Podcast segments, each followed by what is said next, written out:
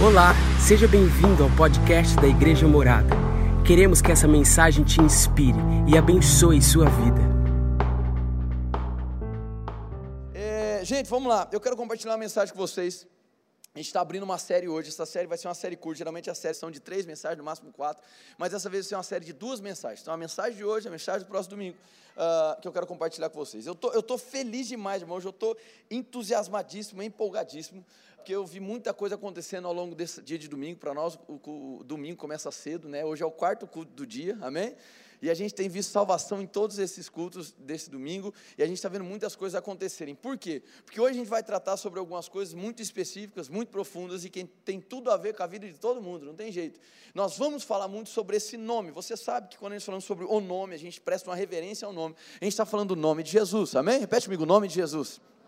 Pronto. Então, o nome de Jesus, você já deve ter escutado isso em algum lugar, que é o nome que está acima de todo nome, etc. E de fato, a gente vai entrar também nesses textos. Mas para que a gente chegue nesse entendimento, eu preciso ensinar algo para vocês. Eu preciso transmitir algo para vocês. No que diz respeito a algo que se antagoniza ao amor, naquilo que vai na contramão do amor. Então, enquanto o amor ele define uma ótica, enquanto o amor ele, tem, ele vai sempre te oferecer um prisma de visão onde você vai enxergar as coisas na ótica do amor. Existe algo que antagoniza o amor, e o nome disso é medo. Então, o medo ele se contrapõe ao amor. Você vai ver, por exemplo, 1 João 4, 17 ao 19. Ele vai dizer, por exemplo, no versículo 18, que o perfeito amor lança fora todo o medo, ou seja, onde há plenitude do amor, o medo ele não subsiste, ele não consegue se sustentar. Então, meu irmão, eu quero que você entenda que nas nossas vidas nós temos duas possibilidades de ótica ou também de filtro, que é enxergar as coisas ou filtrar as coisas pelo amor ou então fazer isso pelo medo. E o medo, meu irmão, ele é capaz de paralisar a vida da pessoa.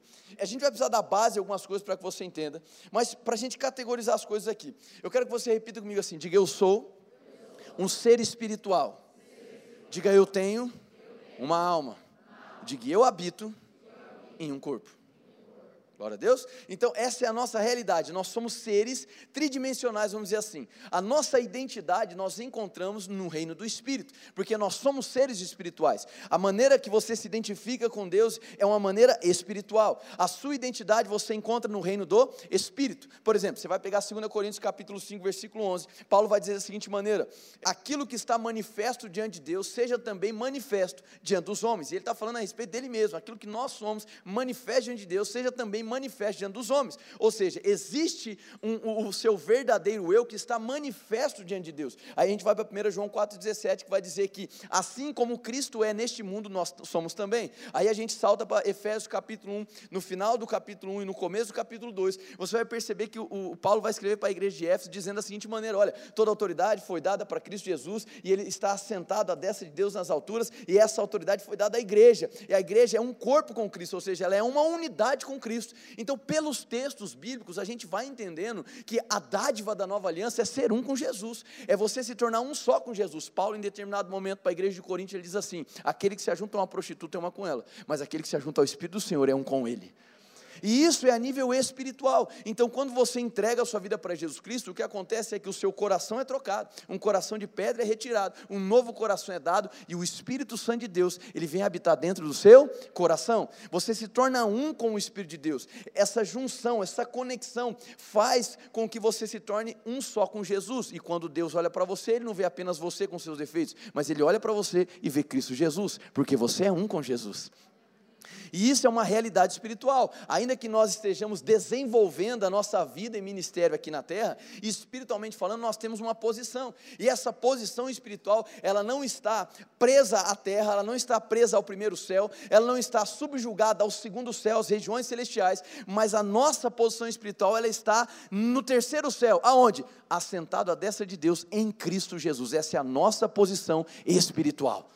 Então a nossa identidade, ela não é fabricada pelos nossos esforços, a nossa identidade, ela não é extraída da carne dos rótulos que construíram, que colocaram na sua vida, mas a sua identidade, ela está escondida em Cristo Jesus. Ou seja, se você quer descobrir quem você é, você primeiro precisa descobrir quem é Jesus Cristo. Entendendo quem é Jesus Cristo, você vai descobrir quem você é. E quando você descobre quem você é, você nunca mais quer ser outra pessoa, a não ser você mesmo. Amém? E isso é uma realidade espiritual, diga espírito. Pronto, essa é uma realidade espiritual. Então, quando nós vamos falar sobre o medo, a gente precisa categorizar algumas coisas. Por quê? Porque a Bíblia ela fala tanto de medo, de situações de medo, e você vai interpretar o texto como o medo sendo uma emoção, uma resposta emocional diante de uma situação, uma situação de guerra, uma situação de peleja, uma situação onde existe ameaça e o medo é despertado. Mas a Bíblia também fala, 2 Timóteo capítulo 1, versículo 7, da seguinte maneira: porque Deus não nos deu espírito de medo, mas de amor, ousadia e moderação e de equilíbrio. Então percebe que por vezes a Bíblia vai chamar o medo de medo, mas a Bíblia também categoriza o medo como um espírito de medo. Quem aqui está me entendendo? Muito bem. Então, Ajudaria se eu te dissesse da seguinte maneira: nós podemos interpretar o medo como uma resposta emocional, e de fato, para a psiquiatria, o medo ele é uma resposta emocional primitiva, da mesma maneira como o nojo, da mesma maneira que a paixão, da mesma maneira que são aquelas respostas involuntárias que o seu organismo oferece diante das circunstâncias. Nós poderíamos ir até um pouco mais longe e dizer que o medo, por vezes, ele nos preserva, concorda comigo? O medo de algo, muitas vezes, ele faz com que a gente se preserve, faz com que a gente crie mecanismos de autodefesa. Mas não é sobre esse medo que eu quero falar. E quando nós falamos sobre o espírito do medo, aí a gente está falando de natureza. Aí nós estamos falando de uma experiência, ou melhor dizendo, de uma caminhada na qual existe uma influência que te amedronta. Nós estamos falando de um caminho no qual existe esse personagem medo, que ele não apenas aparece momentaneamente, mas ele caminha e ele dialoga contigo, ele comunica as coisas contigo. E qual é o problema disso? O problema é que a influência do medo, ela paralisa as coisas na sua vida. Então eu comecei fundamentando sobre quem você é no espírito, porque ter medo ou até mesmo andar amedrontado não altera a sua filiação. Diga eu sou filho de Deus ter ou não ter medo não define, presta atenção nisso, se você é filho ou não. Você é filho de Deus por conta do que Cristo fez. Segundo, ter ou não ter medo, andar amedrontado, desperdiçando sua vida, não interessa. Ainda assim, se você entregou sua vida para Jesus, também não define sua posição de bênção ou maldição. Porque posição de bênção é decreto divino baseado em um ato de obediência. De quem? De Cristo Jesus. Você não é abençoado pelo que você faz, você é abençoado pelo que Cristo fez. É para você estar feliz com isso, amém? Porque não depende, se depender de você estar lascado, amém? Mas por conta do que Cristo fez, a bênção já opera sobre a sua vida. Provar da manifestação da bênção envolve o acesso pela fé, mas que você já é, você já é. Por isso que na nova aliança não existe nada que você faça que te torne mais abençoado do que você já é. Amém? Na nova aliança, por conta do que Cristo fez, ele restaura uma posição. Aqueles que creem se tornam um com Jesus. Você crê que Jesus é abençoado? Por isso você é abençoado, porque você é um com Ele. Você crê que, você crê que em Jesus Cristo a paz, a alegria e a justiça reinam na vida dele? Por isso que a justiça, a paz e a alegria fazem parte da sua vida. E isso é o reino de Deus, porque você se tornou um com Ele. Você crê que Jesus Cristo já venceu todos os principados e potestades e os expôs à vergonha? Ou seja, se eu estou em Cristo, a minha posição não é de peleja, não é de guerra nem de conquista. A minha posição em Cristo é uma posição de descanso. Por quê? Eu não estou descansando em quem está batalhando, eu estou descansando em quem já venceu a batalha. Então, eu estou querendo dizer justamente sobre isso porque as pessoas se condenam quando passam por uma circunstância de medo. E isso é terrível, irmão. É, é, muito terrível quando a pessoa, tendo nascido de novo, tendo sido feita liberta, ou seja, ela é livre, ela é livre agora. Só que aí ela entra em algumas circunstâncias de medo, a acusação vem sobre ela, fala, puxa, sabe uma coisa, na verdade, acho que eu não sou tão livre assim. Na verdade, acho que eu não sou tão abençoado assim. Na verdade, acho que o sacrifício de Jesus foi incompleto. Na verdade, acho que eu preciso fazer algumas coisas, porque olha só, o medo está me passando algumas coisas, eu estou ficando cada vez mais amedrontado. E aí você entra num ciclo de acusação. Puxa vida, mas eu vou na igreja, puxa vida, mas eu faço as coisas, os atos espirituais da maneira correta. Por que é quando eu estou com medo? Então, assim, a primeira coisa que eu quero que você entenda, irmão, ter medo não faz de você um pecador. Amém, gente? Todo mundo tem medo, vai por mim. Todo mundo, em algumas circunstâncias da vida, apresenta medo. Ser dominado por ele é outra história, mas todo mundo tem medo. E como é que eu prevaleço sobre o medo? Quando você o enfrenta, irmão. Amém? Quando você olha diante do medo e você o enfrenta, a questão é como você enfrenta isso. Tem muitas pessoas que estão tentando resolver o medo fazendo várias coisas, ou seja, entrando no ativismo. Quanto mais eu faço, mais eu me sinto acomodado no reino, aí eu venço o medo. E não, você não vence nada no que diz respeito ao espírito e nem mesmo à alma, apenas querendo fazer coisas que são supostamente motivacionais. Não, não, não. As coisas se vencem descansando naquele que já venceu. É tudo sobre Jesus, meu filho. Amém? O seu maior esforço na nova aliança é para descansar. E isso talvez seja um entendimento que as pessoas têm uma grande dificuldade de aceitar. Por quê? Porque a gente se acostumou com uma mensagem religiosa, onde eu preciso fazer as coisas para ser aceito, onde eu preciso fazer as coisas para que haja uma troca com Deus. Sabe aquele pensamento? Olha, Deus, eu estou indo na igreja, então você tem que me abençoar. Já viu esse negócio? Já viu? Eu, eu, eu vou orar, eu vou, vou ficar cinco horas orando. E Deus tem que me dar minha bênção quando eu sair do quarto. Né? Aí Deus está assim: desculpa, foi mal. Então as pessoas se acostumaram com uma troca. Se eu fizer isso, Deus tem que fazer. Se eu fizer aquilo, Deus vai fazer. Qual o problema desse pensamento? Que por vezes não acontece. Aí elas pensam o quê? Se não aconteceu, é porque eu não fiz direito. Ou porque tem alguma coisa que eu não estou fazendo. E Deus não está querendo ser comigo, não quer me abençoar. Qual é o nome disso? Lei. Na lei, tudo dependia da obediência do ser humano. Na graça, na nova aliança, tudo depende da obediência de Cristo. Então, não é que a obediência sua deixou de ser valorosa, de jeito nenhum. A questão é que o porquê você obedece mudou. Se na lei você obedecia para ter, hoje na, na, na, nova aliança você obedece porque você já tem. Se na antiga aliança você obedecia para ser abençoado, na nova aliança você obedece porque já é abençoado. Amém? Então, embora, presta atenção nisso, toma nota disso, embora o diabo não consiga roubar a sua filiação, porque você é um filho de Deus, o diabo ele não vai ficar acessando o teu espírito para tirar a sua posição. Ele não tem poder para isso, ok, gente? Embora o diabo não roube a sua filiação, ele pode, através do medo, te paralisar, mesmo sendo filho. Então, o medo, ter medo, ou ser até mesmo apoderado pelo medo, não faz de você um pecador, não faz de você um inimigo de Deus, mas faz com que você desperdice os seus dias. O medo, ele se baseia em mentiras. E ele vai fazer com que você devote a sua vida e coloque aqueles pensamentos que te amedrontam como é, é, é, a força diretiva da sua vida, o guia da sua vida. E qual é o problema do medo? O medo ele carrega especulação negativa. Já percebeu isso? Percebe que o ser humano ele tem uma tendência à especulação negativa? A vida debaixo do, do, do medo, da influência do medo, ele faz justamente isso. Com que você sempre tenha uma perspectiva corrompida, ou muitas vezes uma falta de perspectiva, faz com que você nunca se entregue por completo, mas sempre na parcialidade, porque o medo gera receio, sempre o receio. O medo gera insegurança. E é por isso que ele se contrapõe à ótica do amor, porque a ótica do amor fala de entrega, a ótica do amor não fala de parcialidade, fala de totalidade. Enquanto a ótica do medo fala sobre vaidade, a ótica do amor vai falar sobre perdão. Ele, então ele, ele se contrapõe. Fez sentido para você? Ou seja, é muito importante que a gente consiga desmembrar as coisas, explicar as coisas, para que você entenda que Deus não te levantou, Deus não ressuscitou Cristo Jesus, Deus não ressuscitou a sua vida espiritualmente falando, para que você desperdice sua própria vida, por quê? Porque Deus tem sonhos gloriosos para você, Deus tem sonhos maravilhosos, e deixa eu te dizer uma coisa: Deus não desistiu de você, ainda que você tenha desistido de você mesmo, Deus não desistiu de você.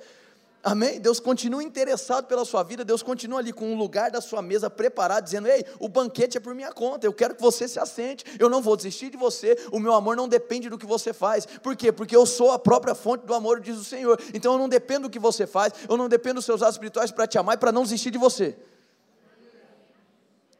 Amém? Deus não te ama mais ou menos de acordo com o que você faz, Deus te ama e ponto, irmão, acabou-se. Aceite isso. Por que, que isso é tão importante? Porque a base da sua vida não é o seu amor a Deus. Preste atenção nisso aqui. As pessoas se acostumaram a construir uma vida espiritual onde o fundamento é o que eu faço para Deus.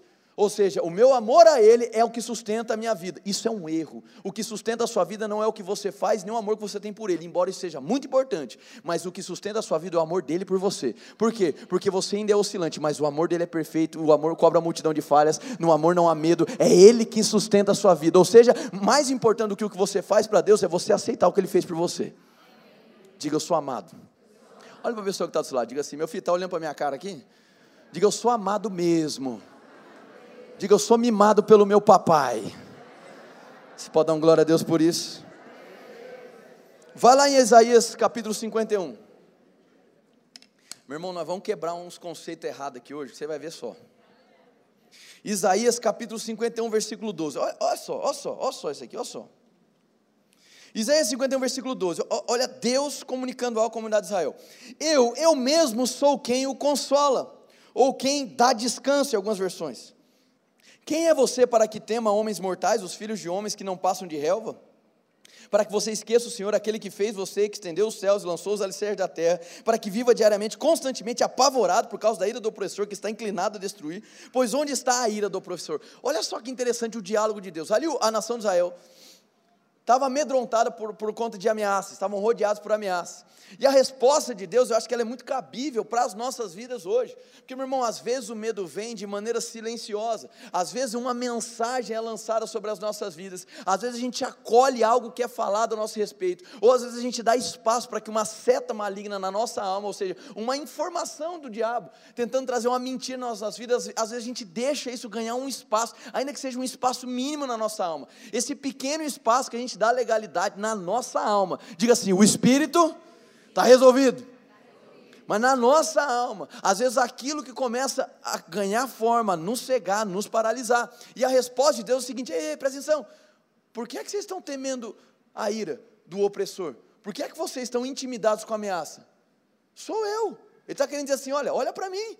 Fui eu quem criei, eu sou maior do que o medo, eu sou maior do que a intimidação, eu sou maior do que os exércitos que estão contra você, eu, eu que te criei, ou seja, mantenha os seus olhos em mim, para que você entenda que a guerra não é para você batalhar com seus esforços, mas é para você descansar naquele que é maior do que o medo.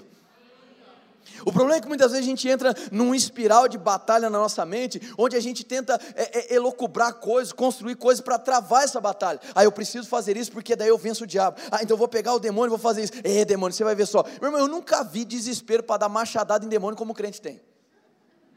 O desespero, irmão. Quer que é guerra, quer que é guerra, quer dar porrada em, em Satanás um desespero para entrar nessa guerra. Irmão, isso demonstra uma falta de conhecimento, porque o que é que você vai fazer guerreando com quem já está vencido? Me explica, meu filho. Perde tempo, energia e ainda acha que é espiritual. Ah!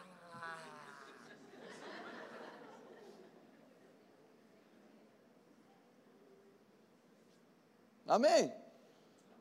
A Bíblia é muito clara dizendo Cristo venceu. Se ele venceu, qual que é o meu papel? Vencer de novo? É descansar naquele que venceu, ora. Por isso que o nosso maior esforço na nova aliança é para descansar. Ei, a nova aliança não é uma aliança de conquista, porque herança não se conquista, herança se recebe. E Deus é muito claro dizendo assim: ei, eu mesmo sou quem consola, eu mesmo sou quem dá descanso. Não é o que você faz na força do seu próprio braço, não é o dinheiro que você produz, não é, não, não, não é as habilidades que eu mesmo te dei que vão fazer você se escapar e por aí. Não, não, não, não. Sou eu, porque sou eu quem lhe oferece o descanso, sou eu quem oferece o alívio. Ou seja, a minha função é manter os meus olhos naquele que já me deu a vitória. A minha função é não deixar com que informações mentirosas atinjam a minha alma a tal ponto que eu desvie os meus olhos dele e simplesmente comece a me estribar no meu conhecimento, ou eu comece agora a querer guerrear algo que já foi vencido.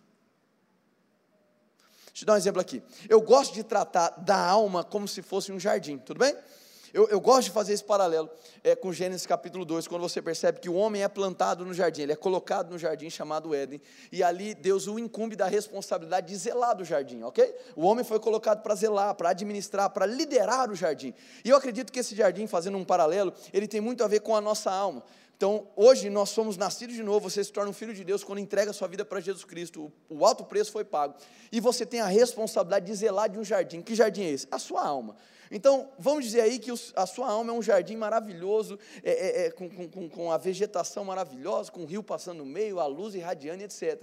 E o que acontece? Às vezes uma mentira é lançada contra a sua vida, às vezes um, alguma, alguma palavra é liberada, alguma circunstância, alguma coisa do passado, uma situação de abuso, uma situação de fracasso, uma marca negativa é gerada na sua vida. E sabe, irmão, às vezes você não teve, é, é, não conseguiu vencer aquilo, e sem perceber você permitiu com que aquela palavra ou aquela circunstância tenha entrado no seu jardim como uma semente semente. Quem aqui da área da agricultura sabe disso. Quando você planta uma semente, ela não vai germinar no outro dia. Ela leva tempo até que ela venha germinar, não é assim? Muito bem. E às vezes algumas palavras que aparentemente foram inofensivas e você deu espaço para que fossem plantadas no seu jardim, com o tempo ela vai ganhando corpo. Eu estou falando da alma, não estou falando do espírito. Amém, gente? Mas na alma, e daqui a pouco aquilo que parecia ser algo banal, que não tinha valor nenhum, daqui a pouco está se tornando um monstro e você começa a se questionar da onde que isso surgiu.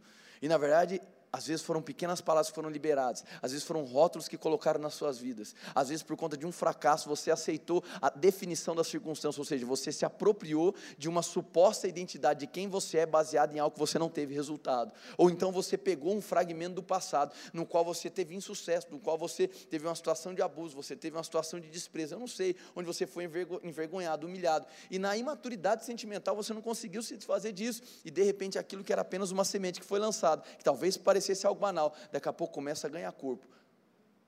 E daqui a pouco o seu jardim, que brilhava, agora virou um pântano nebuloso.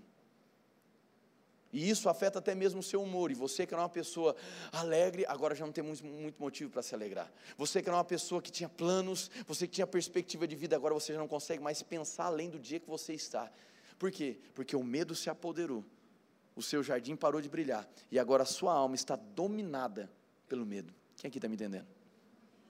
Agora, mais uma vez, isso faz de você mais filho ou menos filho? Não, mas faz com que a gente desperdice as nossas vidas, porque a gente muitas vezes está fechado ou encerrado no medo.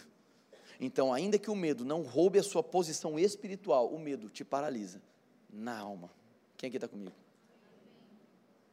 E isso influencia a sua ótica a respeito de si mesmo, a respeito das pessoas. O medo ele, ele é parcial. O medo ele sempre vai te deixar um pé atrás. Vou te dar um exemplo. É, o perdão, repete comigo, perdão. Perdão, irmão, não é esquecimento.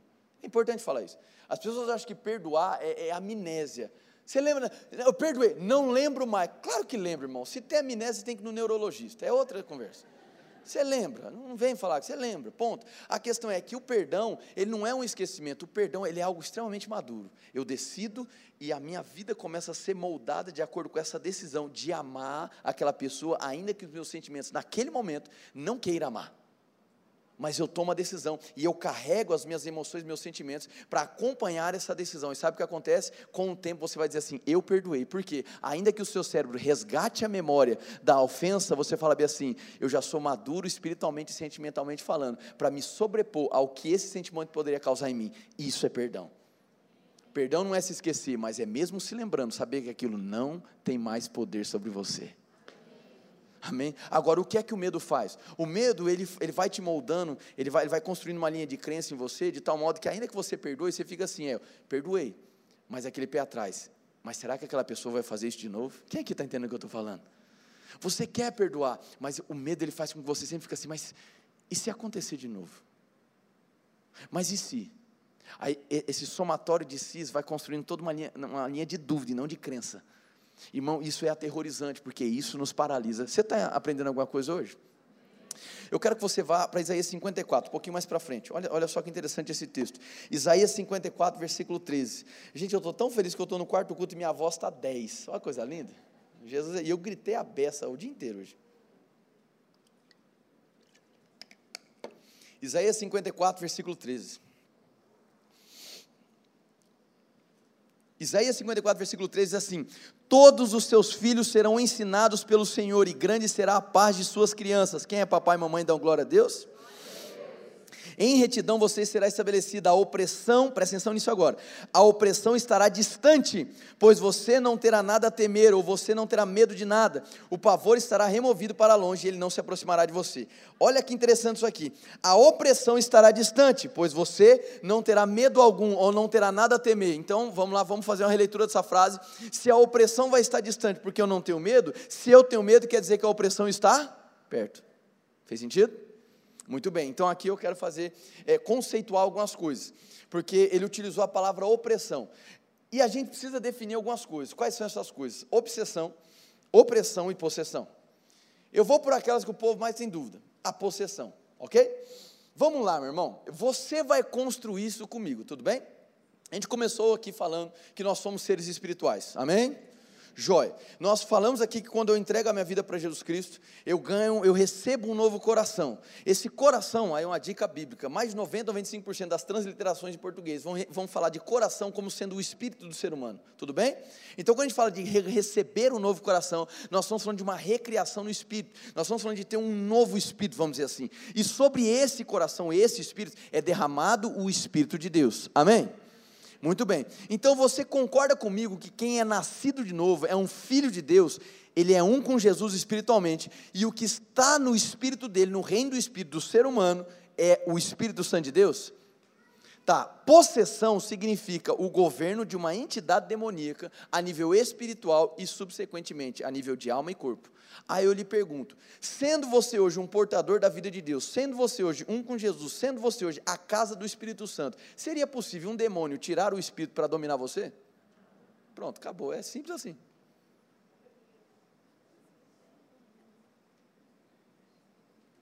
Ai, pastor, ai, é, é, o, o crente pode ser endemoniado, ficar possesso? Não, graças a Deus.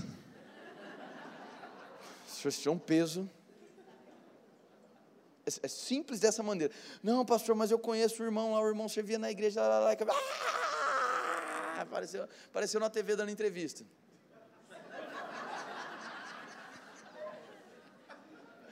E aí, pastor, ele era crente, meu irmão. Primeiro, eu não sou juiz da vida de ninguém. Eu, eu, não, eu não, sei definir quem é salvo ou não. Isso é a pessoa e Jesus, amém? Tudo bem? Mas de duas, uma. Primeiro, ou ele não era nascido de novo, ou sendo nascido de novo, ele não necessariamente estava possesso. Existem níveis de opressão. Possessão demoníaca, meu irmão, é a nível de espírito. Não existe malabarismo teológico bíblico que você vai conseguir acomodar um demônio e o Espírito Santo no mesmo lugar. Não dá. Não dá. Ah, mas eu creio. Aí é outra religião, filho. Aí eu já não entendo. Esoterismo gospel não é comigo, não. Eu só sei disso aqui. Amém? Então é simples assim. É simples dessa maneira. Não tem o que fosforilar, o que inventar. Se eu sou portador do Espírito Santo, se a nível do Espírito eu sou um com Jesus, vamos lá, você consegue imaginar Jesus tendo a possibilidade de ficar endemoniado? Nem eu. Então, se não existe a possibilidade de Jesus ficar endemoniado, tem como aquele que é um com Jesus ficar endemoniado, meu filho? Hum, é, é, é não dá, a resposta é essa. Não, é, é não dá, não, não tem como, não, não, tem possibilidade disso acontecer. Simples dessa maneira como eu estou te falando. Ah, mas eu conheço tal pessoa, ela era nascida de novo, irmão, e ela, ela ficou endemoniada. Aí vamos lá. Quando a gente usa o termo endemoniado, e existe também um, um, uma terminologia que a gente chama assim, não dá lugar ao diabo. A gente precisa tomar muito cuidado, ok? Por quê? Porque quando a gente fala de uma opressão, aí sim, a opressão, ela pode afetar o Filho de Deus. Ela pode afetar assim mesmo você que já nasceu de novo, que carrega o Espírito Santo, lá, lá, lá, lá, você pode se ficar opresso. E existem níveis de opressão, e a opressão ela pode atingir tanto a alma quanto o corpo.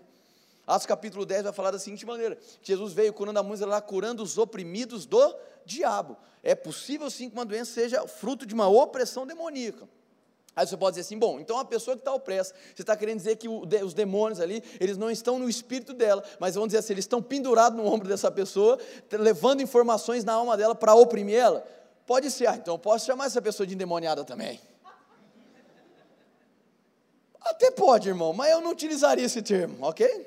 Eu não utilizaria esse termo, porque quando a gente fala sobre estar endemoniado, primeira coisa que a gente pensa é o quê? Ah, né?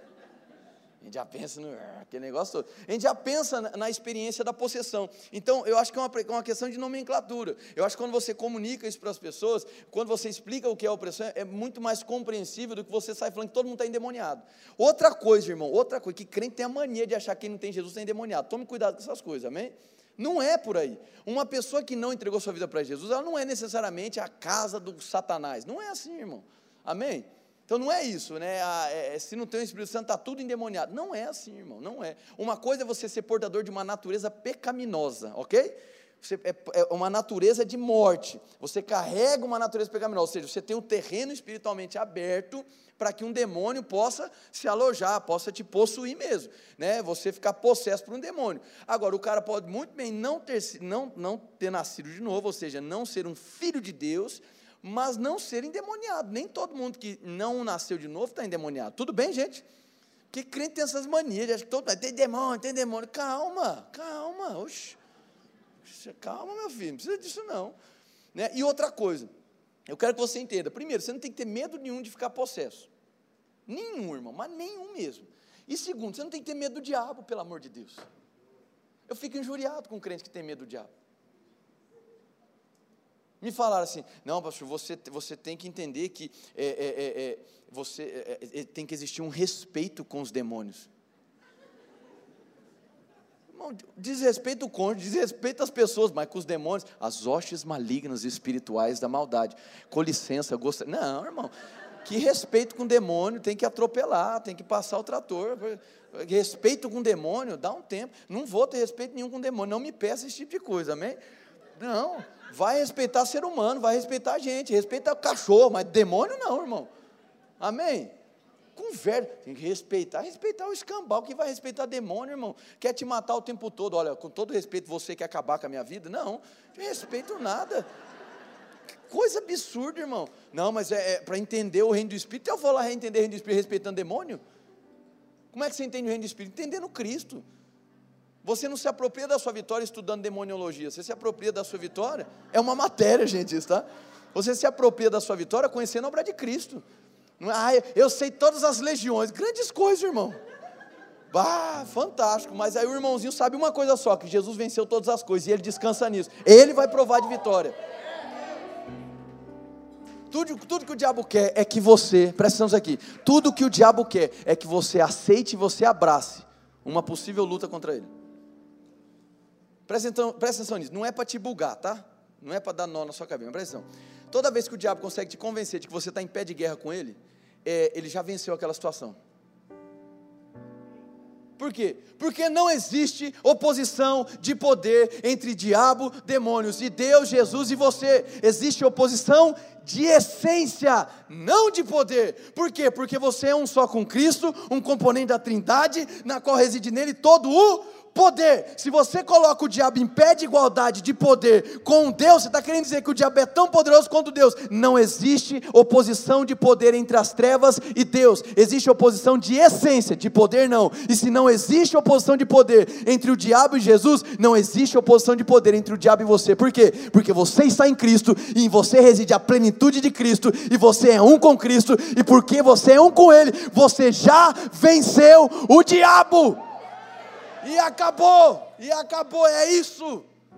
É a sua posição. Não, mas eu gosto de guerrear com Satanás. Faça o que você quiser.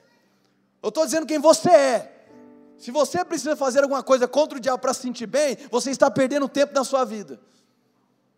Isso é tirar o crédito de Cristo. A Bíblia é muito clara. Ele venceu a morte. Ele venceu e expôs os principados e potestades ao vitupério, à vergonha. Porque é que eu vou batalhar com quem já foi vencido. É por isso que ele é o pai da mentira. Ele tenta mentir para você de que não foi tão vencido assim, de que ainda você precisa fazer alguma coisa, de que você precisa guerrear contra ele, porque depende de você. Não, não depende de você. Se dependesse de nós, eu estava lascado, irmão, porque nós éramos oscilantes, inconsequentes, mas Cristo obedeceu, ele venceu, aí ele venceu a morte, ele venceu o diabo, ele venceu os demônios. Ou seja, aonde está minha vitória? Não é no que eu faço, é no descanso do que Jesus fez. E acabou. Ah, pastor, então você está dizendo que não existe batalha espiritual? Existe, irmão. Regiões celestiais, segundo o céu, o pau deve estar quebrando. Mas, não, mas presta atenção, não é porque existe, não é porque existe, ok? Que eu tenho que ir lá, ah, espada de não sei quem. Não, não, não, o problema é esse. A existência de algo não quer dizer, não, não significa a tua participação nisso. Espiritualmente falando, a batalha já foi vencida. Diga eu sou mais que vencedor em Cristo Jesus. Você não é mais do que competidor, você é mais que vencedor. Então você não está em pé de igualdade com o diabo. Para com esse medo de, de diabo para lá diabo para cá. É, será que eu vou, eu vou, ficar possesso? Não vai ficar possesso nada. Você é morada de Deus, você é um filho amado do Pai. Ah, mas se ficar possesso uma pessoa, expulso, irmão, vai por mim. Eu, eu minha experiência, para mim, eu vou, vou ser bem sincero. Eu tenho para mim que muitas vezes é muito mais fácil resolver um problema de possessão do que opressão. Sério mesmo, irmão. Porque possessão, você só chega e fala, vai embora, sai, sei lá, o jeito que você quiser. Aí sai, irmão. N não é tão espetacular assim. O povo tem uma ideia de possessão demoníaca, ah, que dá entrevista, que, né? Não precisa disso, irmão, de todo o coração. É sério. É só falar para sair, é, e tem que sair precisa de tanto, não precisa. Coloca os holofotes, dê o microfone. Ah, vamos todo mundo ver a performance do capeta. Não precisa disso. Não precisa, meu irmão. Ah, o demônio manifestou no meio do culto. Vou parar o culto. Vou parar nada, irmão. Vou dar atenção para o diabo. Vou continuar pregando. Sai, dá licença que eu estou pregando. Vamos embora. Não, para o cu, para o cu, para o cu, vai rodinha, rodinha, rodinha, já viu? Segura, vai tomar porrada. Não, não precisa disso. Para com isso. Então não vai, não vai. O diabo não quer se manifestar aqui. Ele não vai ter ibope aqui. Não, não adianta. Vai por mim. Então não precisa dessa fantasia toda. Manifestou, expulsa, acabou. É simples assim. Não é tão complexo do jeito que passam a ideia. Ah, mas o diabo ele pode me envergonhar. Por quê? Porque as pessoas acham que a expulsão, né, expulsar um demônio de uma possessão, tem a ver com alguma fala mágica. Nome de Jesus, nome de Jesus, nome de Jesus, nome de Jesus, nome de Jesus, nome de Jesus. Ou seja, eu falo várias vezes o nome de Jesus, ele tem que sair. Não, irmão, o nome de Jesus não é uma, uma expressão, uma mágica. Não, o nome de Jesus é uma posição. É a consciência da autoridade do nome de Jesus que faz com que você anda com, ande com autoridade. E aí posso te dizer o que acontece? Até os demônios reconhecem. Eles são sabidinhos, eles sabem. Amém, gente? Então você não precisa ficar batendo papo. Eu, eu sei que tem uns demônios educados. Você falou assim: qual é o seu nome? Meu nome é tal. Eles respondem. É educado, irmão. Tem gente que não responde, não. Tem gente que é mais educado.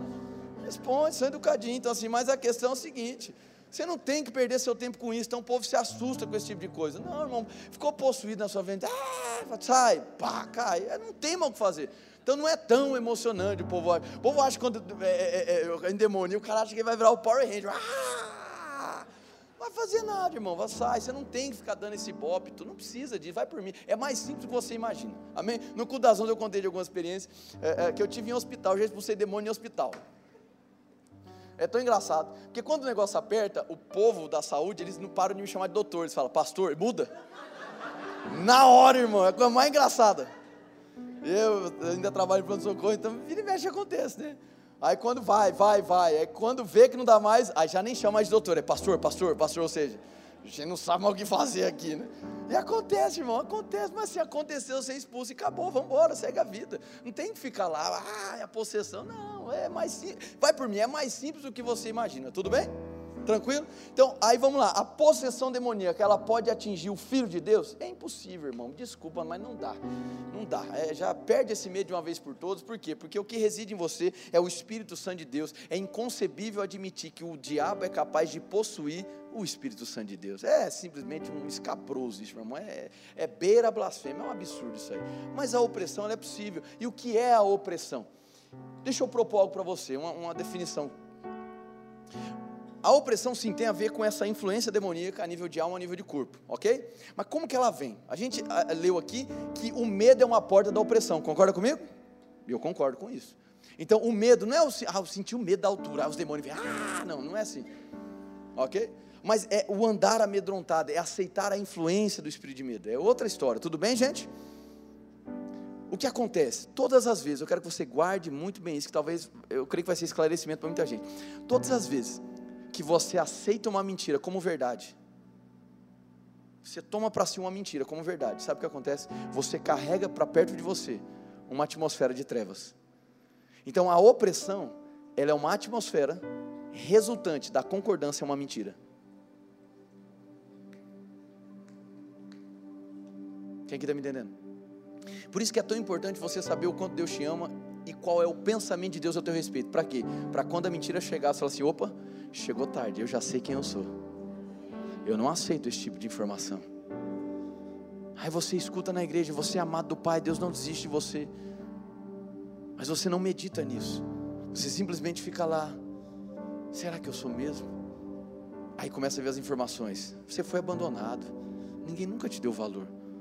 Olha só o que foi destruído na sua vida. Olha só o que está acontecendo na sua vida. Então você não é tão amado assim ou seja, uma mentira. Aí se você acolhe essa mentira, aí você carrega para perto toda uma atmosfera de opressão, uma atmosfera de trevas. Isso, presta atenção, isso tira a sua filiação de Deus? Não, mas mesmo sendo filho, faz com que você caminhe, desperdiçando a sua vida. Com um humor deprimido, por vezes ansioso, e por aí vai. Fazendo sentido para você? E o que seria a obsessão? A obsessão, irmão, tem a ver justamente quando você pega uma mentira ou algo que foi falado para você e você faz desse pensamento, que é uma mentira, o centro da sua vida e o guia da sua vida. Ou seja, você constrói, você molda a sua vida e você constrói uma linha de crença baseada em uma ideia. É um apego exagerado a uma ideia que é uma mentira. Aí a pessoa se torna obcecada por algo. E posso te dizer, meu irmão, tanto a obsessão quanto a opressão, infelizmente, ainda são muito comuns dentro das igrejas. Infelizmente, ainda são muito comuns para os filhos de Deus. Agora, possessão demoníaca não é coisa para filho de Deus. Ah, mas é a Bíblia, você não vai achar nenhum nascido de novo possesso. Não, mas e o povo lá que estava que Jesus estava andando. Meu irmão, quando Jesus. Vamos lá, meu filho, vamos lá, né? Jesus andou na terra. Se ele estava andando na terra, ele não tinha morrido, concorda comigo, aleluia, e nem ressuscitado. Quer dizer que enquanto ele não morreu e ressuscitou, não tinha como nascer de novo. Só nasce de novo mediante a aceitação do sacrifício de Cristo, que ele morreu e ressuscitou. Se ele não morreu e ressuscitou, não tinha como nascer de novo. Ou seja, todo mundo estava aberto a ser o quê? Possuído por um demônio. Na época que Jesus caminhou. Simples assim. Aí você não vai ver em outras circunstâncias um filho de Deus que nasceu de novo que ficou endemoniado. Você vai ver, perceber pessoas que, mesmo tendo nascido de novo, tenham sido influenciadas pelo diabo, ou tenham ficado oprimidas, opressas, e por aí vai. Quem é que me entendeu? Amém, gente? Glória a Deus. Agora eu quero que você vá lá para Filipenses capítulo 2. Ai, Jesus é muito bom, viu? Filipenses capítulo 2, versículo 9 ao 11. Eu vou ler três textos agora, tá bom? Eu quero que você é, é, é, tome só nota dos versículos. Primeiro Filipenses capítulo 2, versículo 9.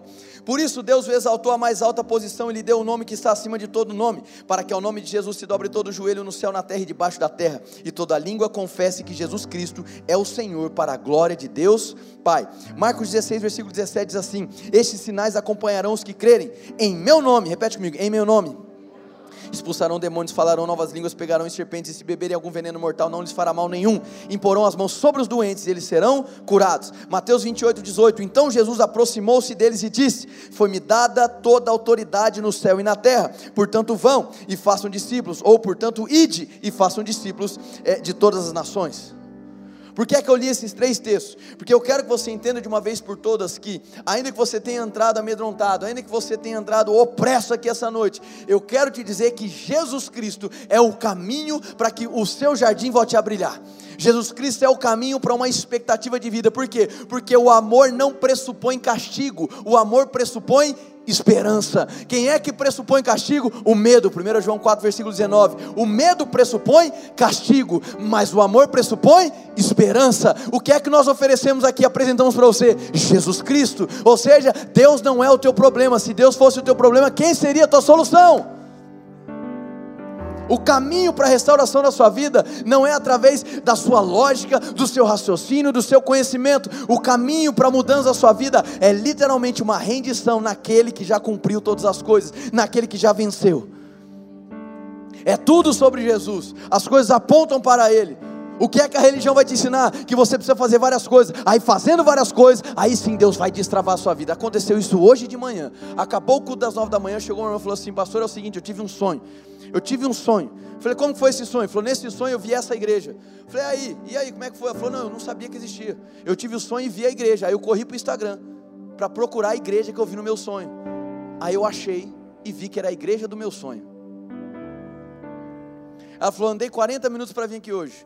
E ela falou assim, vim no dia certo, porque faz tantos anos que eu caminho com depressão. Falei, Deus é maravilhoso. Falei, tá, mas me conta aí, como é que foi esses últimos tempos? Ela falou, já fiz de tudo. Falei, o que, que é fazer de tudo? Já fiz jejum, já fiz várias campanhas e nada mudou na minha vida. Eu falei, então, posso te dizer uma boa nova? Eu falei, então, nem campanha nem jejum cura depressão. Ela, mas eu achava que aquilo que eu viesse a fazer, Deus iria me abençoar. Qual é o nome disso? L-E-I, lei. Falei, então deixa eu te dar uma boa nova de Jesus. Quer ouvir a boa nova? Ela falou, estou aqui para isso. Falei, a boa nova é que não é mais por campanha, não é mais por jejum, porque não é mais pelo que você faz. Falei, deixa eu te dizer uma coisa: Deus não está pensando se Ele te abençoa ou não, Deus já te abençoou em Cristo Jesus. Ela falou, eu sou abençoada? Falei, sempre foi. Falei, porque na nova aliança você não precisa fazer nada para negociar a bênção com Deus. O mediador não foi você, foi Cristo. Porque ele fez, você já é. Então, não é, a pergunta não é mais será que Deus quer me abençoar ou por que é que Deus não me abençoa? Na verdade, não deveria existir a pergunta, deveria existir a afirmação. Deus quis me abençoar. Ele quis tanto me abençoar que ele enviou o filho dele para me salvar, morrer no meu lugar, para que o meu pranto virasse festa, para que a minha morte virasse vida. É tudo sobre Jesus. Mas, pastor, eu sempre fui ensinado que eu tinha que fazer as coisas, porque senão Deus não, não me abençoaria. Pastor, eu fui ensinado que aquilo que eu fizesse iria mover os céus ao meu favor. Não, não, não. Os céus já se moveram independente de você. O problema é que a falta do conhecimento e da entrega à obra consumada de Cristo faz com que a gente fique criando algumas situações e pegando atos devidamente espirituais. Amém? Jejum é espiritual, amém, gente? Eu jejuo, tu jejuas, aleluia, glória a Deus. É benção, faça. Mas você precisa entender o porquê que você faz essas coisas. A oração tem seu lugar, o jejum tem seu lugar, o vir na igreja tem o seu lugar, o dizimar, o ofertar, tudo isso aí, tudo faz parte. A questão é que na nova aliança as coisas mudam. Nada disso que eu faço, que são atos devidamente espirituais, é para negociar algo com Deus. Mas eu pratico esses atos espirituais porque Deus já fez o que era necessário. Então eu não fico mais preocupado com isso. Será que Deus quer me abençoar? Eu ando na convicção, Deus já quis me abençoar e pela fé eu me aproprio de tudo aquilo que Jesus Cristo conquistou. Ah, pastor gente fala muito disso na igreja, mas isso é bom demais para ser verdade. Seja bem-vindo à nova aliança. Amém? Mas sabe qual é o nosso problema? Sem perceber, a gente permite que uma cultura de medo seja construída ao nosso redor. Eu vou te dar o um exemplo. Não quer dizer que você que é papai e mamãe tenha falado isso. Eu creio que você nunca falou porque você é uma bênção de Jesus. Amém. Mas talvez você já escutou isso. Menino, não faça isso, porque senão Deus castiga. Se você já fez isso, fica tranquilo, disfarça. Percebe como a gente vai, nem sei se eu disse esse verbo, toda vez eu esqueço.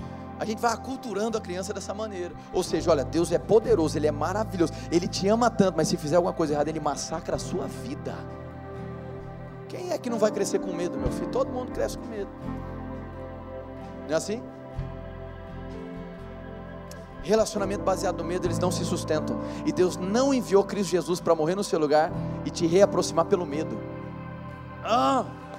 É a ótica do amor, a ótica de Cristo é sempre a ótica do amor, por isso que Ele não desiste de você, Ele não lhe cobra explicações do passado, Ele simplesmente estende a sua mão, como a Camila diz, Ele estende a sua mão e diz assim: Vem, eu não estou lhe cobrando explicações do passado, eu estou dizendo: Vem, eu acredito em você, eu ainda dou crédito a você, e tem mais, eu tenho sonhos para você, eu tenho um propósito para a sua vida. Não, pastor, uh, não, não, Deus, mas eu fui ensinado que a qualquer deslize meu, o Senhor vai vir com o cajado e arrancar minha cabeça fora. Não, você entendeu errado. Eu sou o lado bom da história. Eu sou o lado bom. Eu sou bom. Sou eu quem te salva. Sou eu quem te restauro. E tem mais: na antiga aliança, eu podia manifestar minha bondade de acordo com a obediência do povo. Mas na nova aliança, uma boa nova de Deus para você, porque Cristo obedeceu, a minha bondade está liberada para ser manifesta em todo o tempo. Deus é bom e não deixe ninguém contaminar essa convicção. Diga: Deus é bom. Deus é bom, irmão. Não, pastor, mas eu, fui, eu aprendi ao longo da vida que é o seguinte: Deus é bom, mas se a gente não anda certinho, sabe o que acontece? Por vezes ele lança algumas coisinhas aí, ele lança umas doenças aí para ver se a gente aprende. Irmão, pelo amor de Deus, me ajuda a te ajudar. Deus não é o criador de doença e nem o provocador de doença, porque Deus não tem pacto com a doença. Não, mas Deus usa a doença para te ensinar. Então você está querendo me dizer que a palavra de Deus, o Espírito Santo se movendo, não é suficiente. Ele precisa de uma doença para fazer o papel que a palavra e o Espírito não conseguem fazer. A doença é mais poderosa que o Espírito para te ensinar uma coisa. É isso. Não, pastor, mas eu acredito que existe a vontade de Deus. Então, meu irmão, no dia que você for no médico crente, ele não vai poder te tratar. Porque se doença é vontade de Deus, e no médico é pecado. Já pensou? Você chega lá e fala assim: Olá, tudo bem? Eu estou com uma pneumonia. Aí o médico é quem fala assim: Você é filho de Deus? É, então eu não vou me envolver nos planos do Senhor. Não me convide, porque se a vontade é dele, quem sou eu para contra os, os anseios do Altíssimo? Amém. Vendo como é, é tosco isso? Que é tosco mesmo. Não, não, Deus não tem uma agência de doença. Falei isso aqui brincando pela manhã. As pessoas que têm uma ideia de não, Deus está criando e botando doença. Meu irmão, você acha que Deus estava lá no Éden e falou assim: olha agora, vou criar as águas. Pá, agora eu vou criar as árvores. Ah, vou criar o coelho. Ah, vou criar uma pneumonia. Estou aqui. Por que não? Vou criar, criar. Não, irmão, não, não, não. Agora tem outro ensino que é importante. Isso é muito, muito importante, pelo amor de Deus. Deus não é a origem da doença, ok? e não é a causa dela. Se Deus fosse o seu problema, quem seria a sua solução? Ele não é a causa das doenças. Ele não está querendo botar a doença no povo para ensinar ninguém. Esquece isso aí. Ok. Mas existe um outro extremo que diz assim: quem está doente está em pecado. Meu irmão, isso é uma, é uma toperice do tamanho do mundo também. Pensa só, irmão, o que seria fundamental uma igreja com esse pensamento? Quem está doente está em pecado. Aí você está aqui, a irmã espirra do seu lado. Adinho, aí você já vira, é adultério, é adultério. Pensa só, o cara tosse, meu Deus do céu, lascou, lascou. Isso aí é pornografia, certeza, certeza. Percebe como é, é, é ridículo isso? E você machuca as pessoas quando você, eh, você tenta assim padronizar as pessoas nesse sentido. Amém, gente? O viver no pecado, ele pode facilitar as coisas para que doença se instale. Eu concordo. Mas você não pode dizer isso, irmão, que quem está doente está em pecado. Meu irmão, isso, isso é ridículo, isso é, não tem nada a ver e você ofende as pessoas dessa maneira. Tudo bem, gente? Tudo bem? Tudo bem? Ok? E tem muita gente fazendo safadeza à torta à direita e está muito bem de saúde. Está entendendo? Então, assim, não faz sentido esse tipo de pensamento e você ofende as pessoas. O que você precisa ter convicção é que Deus é bom o tempo todo e não, Deus não é o Deus da sua infância que falaram para você. Olha, se você pisar, Deus vai te castigar. Meu irmão, que criança que vai nascer querer que eu quero é Deus. Eu quero conhecer Deus, porque ai, porque se fizer errado ele me castiga. Deseje conhecer a ele. Não, meu irmão, Deus é maravilhoso. Amém? Glória a Deus. Diga, Deus é bom. Então não construa uma linha de crença na sua vida baseada no medo. Às vezes você tem medo de Deus. Às vezes você tem medo de avançar na vida. Às vezes você olha para o seu passado, meu irmão, de todo coração, eu não estou aqui para desprezar a sua dor, de jeito nenhum, eu não desprezo a dor de ninguém. Por quê? Porque eu sei que a única pessoa que é capaz de interpretar a ofensa ou a dor que ela sentiu é quem recebeu, acabou. Isso é extremamente subjetivo, então eu não posso definir por você o, o, o tamanho da dor que você sente. E eu não vou aqui desprezar a dor de ninguém. Amém, meu irmão? Isso, isso é ser desumano, e a igreja precisa ser humana. Porque ser ser humano e ser humano, manifestar a humanidade, é extremamente espiritual. Amém? Então eu não sou desumano e eu não vou desprezar a sua dor. Agora eu quero te dizer que através de Cristo Jesus é possível reconstruir uma nova narrativa na sua vida. Deus é especialista em, reescrever, em reescrever histórias. Então somente abra o seu coração. Então somente se lança no descanso. Olha a pessoa que está do seu lado. Vai lá, é a última chacoalhada que você vai dar nela. Dá uma chacoalhadinha nela. Fala, meu irmão, eu vou te falar de uma vez por todas. Fala para ele, fala assim: preste bem atenção nas minhas palavras. Diga: o seu maior esforço na nova aliança é para descansar na obra consumada. Quantos podem dar um glória a Deus bem forte neste lugar?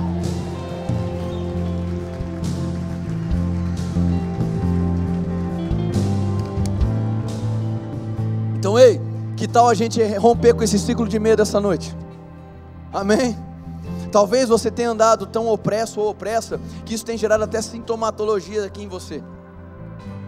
Aí você pode pensar, não, pastor, mas espera aí, é, é, até onde eu sei, essas doenças como depressão, ansiedade, que afetam a grande parte da população e cada vez mais estatisticamente as pessoas estão mais ansiosas, a doença mais prevalente que existe dentro da psiquiatria não é a depressão, é, a, é o transtorno ansioso, tá? É, é, o que acontece? Você fala assim, não, mas isso aí tem a ver com as alterações dos hormônios do cérebro do ser humano é, você está falando esse negócio do demônio, da influência, mas é, na verdade isso tem a ver com a regulação neurohormonal. Então, tem pessoas que têm menos é, é, é alguns hormônios cerebrais, outros têm mais. Isso vai definir juntamente com o componente genético. Ou seja, a pessoa tem uma predisposição a isso, somado a essa alteração, ela abre o quadro clínico. Ok, filho de Deus, eu sei disso, mas deixa eu te dizer uma coisa: quem é que está por trás das doenças? Então, pouco me importa a fisiopatologia, você querer explicar toda a ciência preciso saber a causa. Quem aqui está me entendendo? Não adianta eu ficar querendo fosforilar. É, ah, mas é assim, mesmo, é assim mesmo. Eu falei tudo isso aí porque eu estudo esse negócio, amém? É da minha área. E eu posso te dizer com, com toda a convicção do mundo. Seja prudente no seu tratamento, etc. Glória a Deus pela vida dos médicos, amém, gente? Agora você precisa entender que a opressão, seja ela na alma, seja no corpo, corpo mesmo, doenças físicas, resultados de opressão. A gente encontra a solução quando nós colocamos os olhos de onde nós nunca deveríamos ter tirado. É colocar os olhos nele e é descansar em fé nele. Irmão, parece que falar descanso parece que é um relaxismo, né? Mas eu acredito que para muitos descansar seja o maior desafio. Porque se acostumaram com uma cultura religiosa, legalista, onde tudo depende do que você faz. A nova aliança, a boa dádiva é que o que dependia do nosso esforço foi transferido para Cristo. Por isso que todo mérito vem dele. Na nova aliança não existe mérito humano. Todo mérito aponta para Cristo. Então, ei, talvez você venha guerreando há tanto tempo com um sentimento contrário. Talvez você venha guerreando há tanto tempo com circunstâncias que, meu irmão, é difícil. Dói, irmão, dói. Você tem uma situação traumática. Eu, eu, eu fico muito injuriado com pessoas que são desumanas e, e, e não, não, valoriza a dor do próximo. Irmão, é, é ridículo isso. Valorize, escute as pessoas, mas apresente a elas um caminho. E existe um caminho que tira ela dessa atmosfera de trevas para que ela retome um caminho que ela desfruta daquilo que ela já tem: paz e alegria. Então, paz, eu quero que você preste atenção nisso. Paz tem muito mais a ver com quem você anda e com quem você acredita do que onde você está. Porque a paz é fruto de um relacionamento com quem? Com Ele, Jesus. Está comigo? Então, ainda que exista toda uma base neuroquímica para falar dessas doenças, e eu poderia falar disso tudo aqui, eu posso te garantir, meu irmão, que o que está por trás de tudo isso é uma influência espiritual. E quando essa influência demoníaca é retirada, e você percebe que a vida pode ser muito mais leve do que você imagina, e você reposiciona os seus olhos em Cristo e coloca como alvo da sua vida não o fazer, mas o se entregar. Senhor, Senhor, eu creio de todo o meu coração que a sua obra foi completa. E eu não quero acrescentar mais nada à sua obra consumada, tão somente quero colocar a minha fé naquilo que, na, em quem Jesus Cristo é e naquilo que Ele fez. Tão somente isso, Senhor, que as boas obras da minha vida sejam reflexos dessa convicção e nunca usar as boas obras para tentar negociar as coisas com Deus. Sei lá, se arrependa hoje, fala, Deus me perdoe por tentar colocar você contra a parede fazendo coisas religiosas para que você me abençoasse. Diga, Senhor, eu me arrependo, porque sabe, a partir de hoje eu entendo que você quis me abençoar por conta de Cristo, não por conta do que eu faço. Então, Pai, eu aceito de uma vez por todas quem o Senhor disse que eu sou e quem Ele disse que você é. Você é um filho amado, você é uma filha amada, você é linda, você é lindo diante do Pai. Não importa se tentaram destruir quem você é, quando você descobre quem Ele diz que você é, você vai perceber que as coisas na sua vida vão mudar. E todas as vezes que uma mentira chegar para você, não aceite, porque a mentira, a mentira carrega consigo uma atmosfera maligna. Então, rejeite a mentira, mas mas você só vai rejeitar mentira quando você estiver embriagado da verdade. Fique de pé no seu lugar.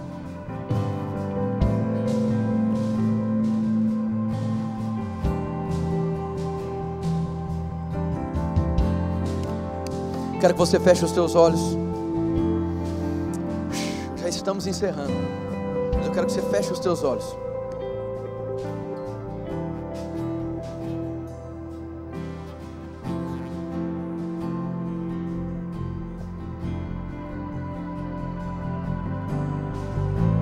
Feche seus olhos. Eu percebo pelo Espírito pessoas que entraram aqui essa noite, que estão há 10, 15, 20, 30 anos batalhando contra o diabo. Não, eu tenho me posicionado contra as hostes malignas, eu tenho guerreado contra os demônios, o inferno e etc, etc. Pois bem, eu estou aqui para te dizer na maior simplicidade do mundo e também no maior amor do mundo que você não precisa disso e que você pode tão somente descansar em Cristo. Por quê? Porque Jesus Cristo é suficiente. Toda mensagem que tira a suficiência de Cristo não é uma mensagem cristã, é uma mensagem religiosa. É tempo da igreja se render à obra que foi consumada. E se Jesus Cristo venceu, então eu posso desfrutar da vitória. Se ele já venceu, então a minha posição não é de guerra, a minha posição é de descanso. Em nome de Jesus, Pai. Em nome de Jesus. Em nome de Jesus. Eu quero que vocês entendam de olhos fechados, me escutem. Que nós não estamos falando de uma fórmula mágica. O nome de Jesus não é uma fórmula mágica. É a consciência de uma autoridade. Uma autoridade que não foi conquistada por você, que não foi fabricada pelo teu esforço. Não é uma autoridade que você ganha baseado no teu mérito, mas é uma autoridade que foi conquistada por Cristo Jesus. E a boa nova é, a autoridade do nome de Jesus foi concedida à igreja. Então você não sai por aí no seu nome, mas no nome de Cristo. Jesus Cristo, Jesus Cristo. Então não é apenas o simples expressar vocalmente em nome de Jesus, mas é o crer de todo o coração que o nome de Jesus é a tua atual posição. É onde você está, não é apenas o que você fala, mas é onde você está. E a consciência de onde você está, ou seja, em Cristo, em nome de Jesus, vai provocar uma mudança nas suas palavras. Não é o simples falar em nome de Jesus, em nome de Jesus que as coisas vão acontecer. Mas é se entregar a essa autoridade, é reconhecer que essa autoridade é real e que ela não é fabricada pelo seu sentimento, mas ela foi conquistada por Jesus Cristo. Essa autoridade está sobre a sua vida para expulsar demônios, para impor a mão sobre os enfermos, para desfazer as obras do inimigo. Você não desfaz as obras do inimigo guerreando contra ele, mas andando como quem tem autoridade.